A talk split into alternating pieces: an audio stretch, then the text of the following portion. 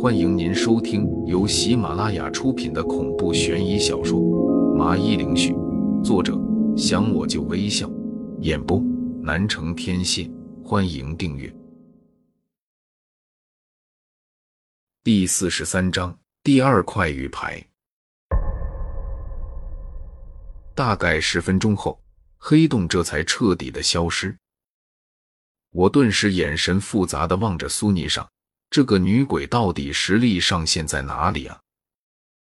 脑海里不禁重新浮现出第一次见到她时就有的疑问：霓裳姐，我能不能问一下，你到底是在地府干什么的？我小心翼翼的问道。她转过身，神秘的一笑，慢慢的朝着我飘了过来。比起这个，不如我们来聊聊。刚才你想让我和婉儿一起伺候你的事情，就这么想让我做你的女鬼啊？怎么感觉怪怪的？我讪笑了下，不自觉的说道。只见他朝着我翻了翻眼珠子，有些嫌弃的望着我，直言不讳道：“想做我的男人，现在的你还不够格。等哪天你足够出色，或许我可以考虑看看做你的女鬼，到时候让你尝尝一人一鬼的套餐。”可可。听到他说完，脑袋立刻有画面的我，顿时被刺激的剧烈咳嗽了起来，差点没吐血。这女鬼也太会撩人了吧！噗嗤！见到我如此窘迫的样子，苏霓裳忍不住的捂嘴轻笑了起来。过了会，才叮嘱我道：“好了，现在已经没事，你过去看看有没有什么意外之喜。”我眉头一皱，抬头望了过去。有些不解，现在这幽灵山庄都被夷为平地了，周围也差不多成了秃子，还能有什么意外收获？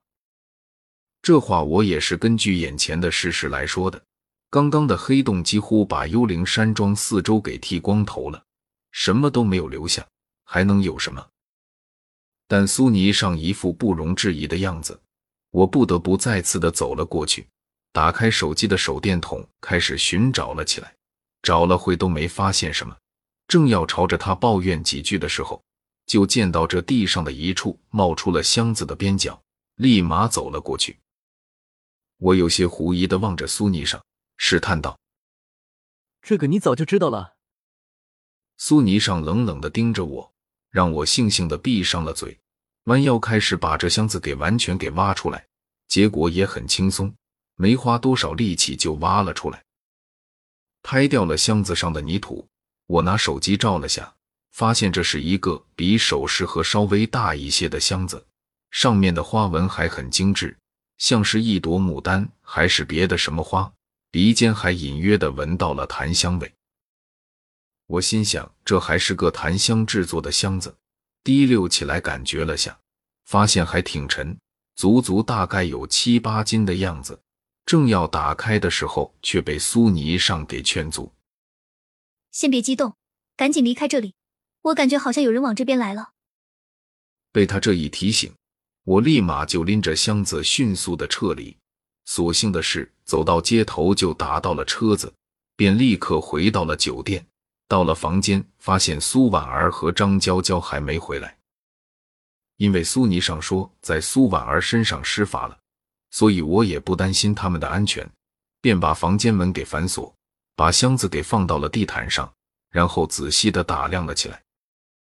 方才只是看了个大概，现在才是看见了箱子的全面。我不由得感叹一句：“这箱子真是精美无比啊！”先不管这里面的东西，光是这箱子恐怕也值不少钱了。精致的花纹。还有这赏心悦目的设计以及沁人心脾的檀香，老实说，我看得很喜欢。只不过箱子上带着一把锁，并不是现代的 U 型锁，而是民国时的长方形，钥匙很长一截那种，这就让我有点扫兴，像是去到一个免费景区风景最好的地方，却临时通知要付费的感觉。不得已，我只能再次的求助旁边有些嫌弃我的苏尼裳。姐，您想点办法呗。其实我也知道这箱子有些年头，直接砸了就能开，但实在有些下不去这手。你一个大老爷们，怎么这么矫情？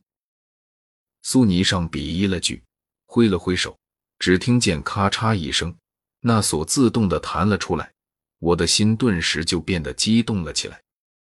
这箱子里到底是什么？怀着无比期待的心情，我小心翼翼的把箱子缓缓的打开，下一秒见到箱子里的东西就愣住了，居然是几十根大黄鱼。我拿起一根掂量了下，这大约应该有六七两，换算一下就是三百多克。这么一来的话，箱子里的这些大黄鱼总价值差不多在几百万了。老实说，面对这样的意外之喜，我还是有点激动的。不经意间，我瞥到了箱子还有一样东西，顿时瞳孔紧缩了下，迅速的拿起来一看，然后从自己的口袋里拿出鬼庙里拿出来的玉牌一对比，竟然是一模一样。只不过箱子里的这块中间刻着的不是转生，而是轮回二字。霓裳姐，这两块玉牌您有印象吗？我一时不得其解，只能询问见多识广的苏霓裳。出现两块这样的玉牌，绝对不会是巧合。苏霓裳同样也是有些意外，他过来仔细的端详了起来，努力的思考了很久，还是摇了摇头。这的确是有些蹊跷。如果说一块是鬼九的本命玉牌，可是现在竟然出现了另外一块，证明这东西绝对是有很重大的意义。他的话我也十分的赞同。如果不是这样，鬼九不会煞费苦心的想要找到玉牌的下落了。我把两块玉牌给小心的收好，然后低头看了下这箱子里的大黄鱼，想了想，还是决定立马出手。留在身边实在是有点烫手。可是转念一想，这个东西毕竟是民国的，给金行的话，他们会不会怀疑东西的来源？忽然，我脑子里就冒出了个人来，便立刻打了电话过去。十分钟后，酒店的大门口，我就见到了几天没见的吴麻子，他的脸带着点微醺，显然是刚才喝了点小酒。王林小子。你这么急找我过来干嘛？吴麻子有些奇怪的问道。我看了下四周，把他拉到了旁边，低声道：“吴伯伯，你在丰都认不认识专门收黄金的，不问来源，只管付钱的这种人？价格的话，稍微低点也没事。”原本还有些醉意的吴麻子听到我这么说，顿时整个人一激灵，眼里讶异的望着我。你小子问这个干嘛？别告诉我是去抢了金店啊！去去，我还没有脑子糊涂，你就说你认识不认识吧。要是给我介绍，好处少不了你的。我摆了摆手，直奔主题的再次问了句。见我这么一说，吴麻子双眼闪烁着金光，嘿嘿一笑。要是说了，你能给多少？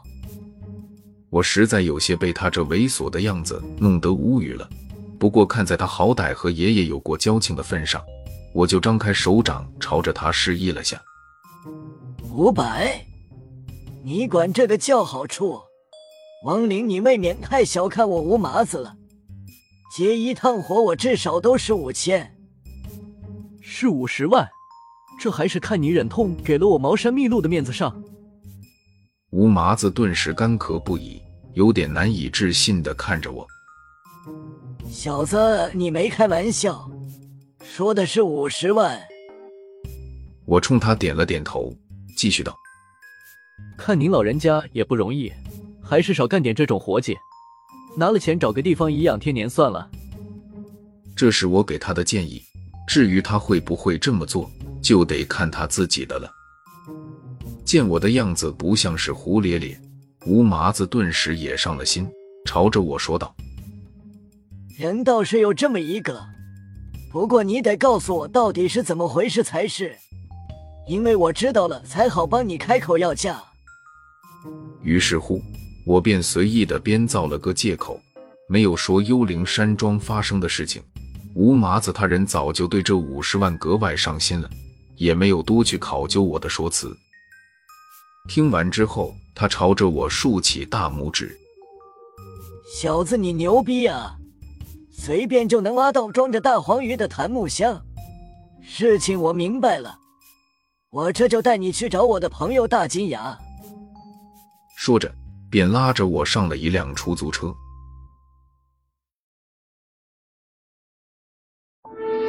听众朋友，本集已播讲完毕，请订阅专辑，下集更精彩。